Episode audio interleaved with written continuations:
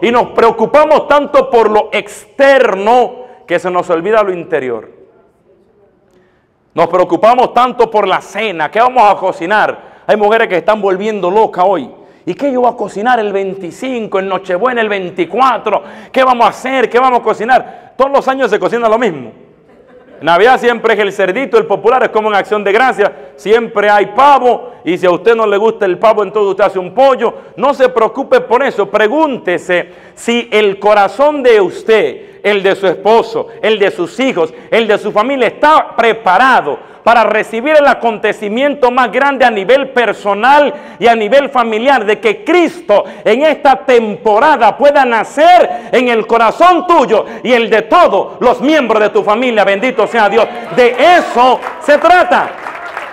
Y Jesucristo, si tuvo problema con algo cuando estuvo en la tierra, nunca fue con un pecador, con un sinvergüenza, con un charlatán, nunca. Tuvo problema con los hipócritas los fariseos, que ellos le decían a la gente, vivan, vivan. Los fariseos podemos ser nosotros los que predicamos, los que nos paramos al frente. Le decimos, vea, viva, predique, hágalo así, ta, ta, ta, ta, ta. Y uno sale de acá y vive totalmente diferente. Sería ser hipócrita. Y Jesucristo le decía, raza de víbora, sepulcros blanqueados por fuera y por dentro lleno de podredumbre. A Dios le importa lo de adentro, no lo de afuera. No importa si esto es caro, si esto es barato. No importa dónde usted lo compró, si en la tienda más barata o en el molcito acá, en Pares. ¿no? importa qué marca tenga, no importa si su iPhone tiene tres cámaras, cuatro cámaras, una sola camarita, o si no tiene cámara. Dios a usted no le va a preguntar de nada de eso. Dios lo que va a ver y va a sondear tu corazón, de ver quién se encuentra, quién vivió, quién estuvo allí. Y esto se trata de todos los días. La iglesia nos enseña sabiamente sobre algo que los católicos suelen olvidar. Se llama examen de conciencia.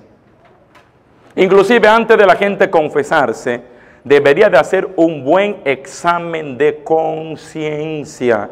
Adivine que la mayoría de la gente que va y se confiesa ni siquiera saben lo que es un examen de conciencia.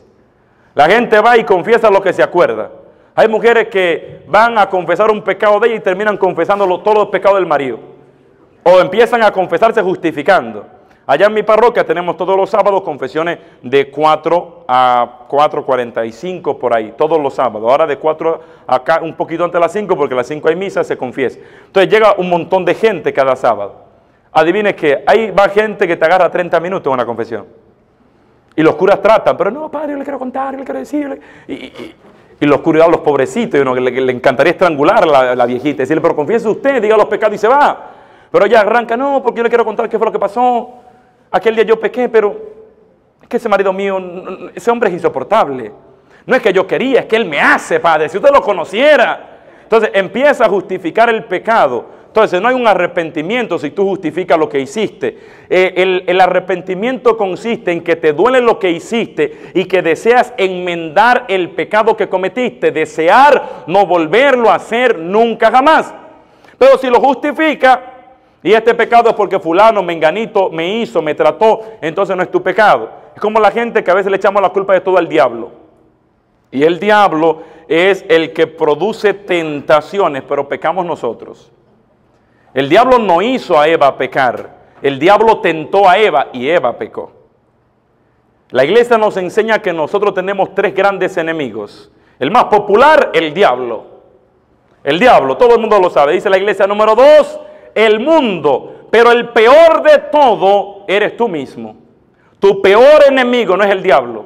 Tu peor enemigo no es el mundo, no son los amigos y los vecinos chismosos. Tu peor enemigo eres tú mismo. Dígale que está a su lado, tu peor enemigo eres tú mismo. Entonces esto se trata de todos los días. ¿Qué decía Cristo en el Evangelio? Que hay que estar preparado porque el Señor vendrá como los tiempos de Noé, donde la gente comía, bebía, se casaba, es decir, era un tiempo normal. La gente pachangueaba, fiestaba, la gente estaba contento, la gente hacía de todo. Y ese día, dice la palabra, que de repente, mientras ellos menos esperaban, entonces apareció el diluvio. Noé se montó en su arca junto a su familia y solamente se salvaron ocho personas, Noé y su familia. más nadie se salvó. Porque ya cuando vieron la verdad, que el agua le llegaba hacia el cuellito, entonces, ay, no, ábrenos, ábrenos. Digo, no, no, ya la mano de Dios cerró el arca, ya no se puede abrir. Y Dios dice que todo iba normal. En un momento que no se esperaba, vino puf el diluvio. Y insisto, la promesa de que nunca será destruida por diluvio es la, el arco iris. Entonces, hoy nosotros, ¿cómo nos encontramos en nuestro diario vivir con relación a Dios? Nadie me responda. Esto es para que usted se lo pregunte y se lo examine usted mismo. Yo creo que a veces nosotros como predicadores y evangelizadores, a veces tomamos la parte más fácil y es la parte de euforia no, la gente aplaudimos, nos vamos contentos todo el mundo, pero a veces eh, nosotros no tomamos esos espacios para preguntarnos y hacerle preguntas a nuestra propia conciencia. Vamos a ponerlo de esta manera, nadie me responda, esto es examen personal. Si de repente hoy por alguna razón de la vida se nos expirara el tiempo acá en la tierra y hoy me tocara partir de este mundo y me muero hoy, porque no sé, tal vez aquí en este San Antonio de Padua, Lidia y Lourdes, Tal vez aquí pueden, eh, el padre Eider tiene el acceso a poderle garantizar los próximos 20 años de vida. El padre Hernán allá no tiene esa garantía. Si es aquí me cambio corriendo. ¿Aquí la tienen? Traté de buscar ahora con el Black Friday, con todos los especiales, si había Walmart, vendía, no sé, JCPenney, Macy's. ¿Sabes qué? Yo pensaba que Amazon, Jeff Bezos, este tipo, si el caquito pelado Jeff Bezos, este sí. You know, el tipo, you know, eh, Bill Gates, esa gente, alguno de ellos va a vender algunos años de vida, vamos a comprar unos cuantos para asegurarnos. ¿Sabes qué? No, no lo vendieron, ni Amazon vende, ni Amazon vende años de vida. Imagínate tú. Entonces, la gente cree que tiene los años garantizados.